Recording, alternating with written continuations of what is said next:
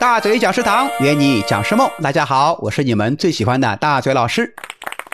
一说到讲师，你会想到哪些人呢？有人说，讲师不就是陈安之、徐鹤宁、林伟贤、李强、李健这些人吗？一出场就前呼后拥，超级气派，都是大神。也有人说啊，讲师不就是我们大学里的老师和教授吗？还有人说呢，讲师嘛，我们公司里多的是，天天给我们上课，还凶得要命。也有人会质疑，讲师是不是那些搞搞传销、给人洗洗脑的骗子啊？你们说的这些呢，有些是，但也不全是。那么，到底讲师指的是哪些人呢？真的有那么神秘吗？我们现在说的讲师呢，通常指的是以讲课为职业的人。百度百科里是这么解释的。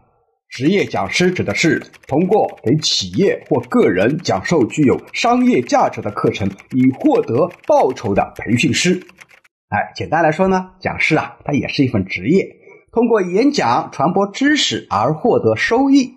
只不过呢，普通人的薪水是按月发放，而讲师的课酬呢是按天或小时结算的。哎呦，不错哦！虽然讲师属于高收入人群。但由于他们需要站在几十、几百甚至上千人的舞台上，富有激情的去演讲，而普通人呢，往往拿个话筒都感到害怕，更不要说上台讲课了。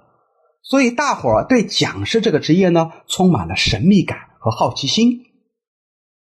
那么，能够被称得上讲师的人，必须具备哪些特点呢？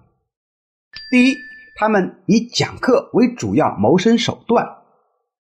如果说有一些大学的老师啊，难得跑出来给企业讲个课赚个外快，或者还有在企业里上班的同志，因为工作年限比较长，有一定的经验，而被其他企业请过去做一个分享，偷偷塞个红包啥的，这些呢都不能算是职业讲师。第二，讲课对象不是自己企业内部，而是给外面的企业或个人。有些培训师啊。其实就是企业内部的讲师，给企业的管理者和员工讲授专业课程，偶尔呢也到别的企业去串个场啊，这些都不能算。第三，讲的课程必须具备一定的商业价值。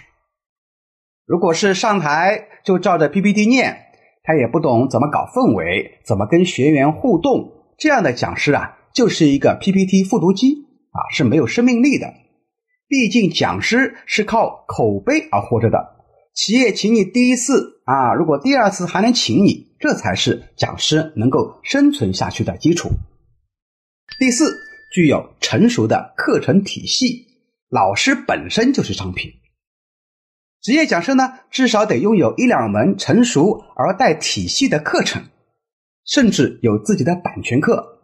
那讲师本身它就是产品，出门讲课啊。就是一个买卖关系的商业行为，而不是搞搞公益，更不是搞搞传销。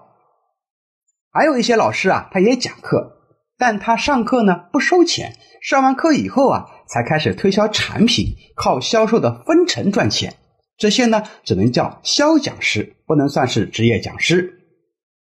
符合以上四个特征，才能算是一名真正的职业讲师，或者说商业讲师。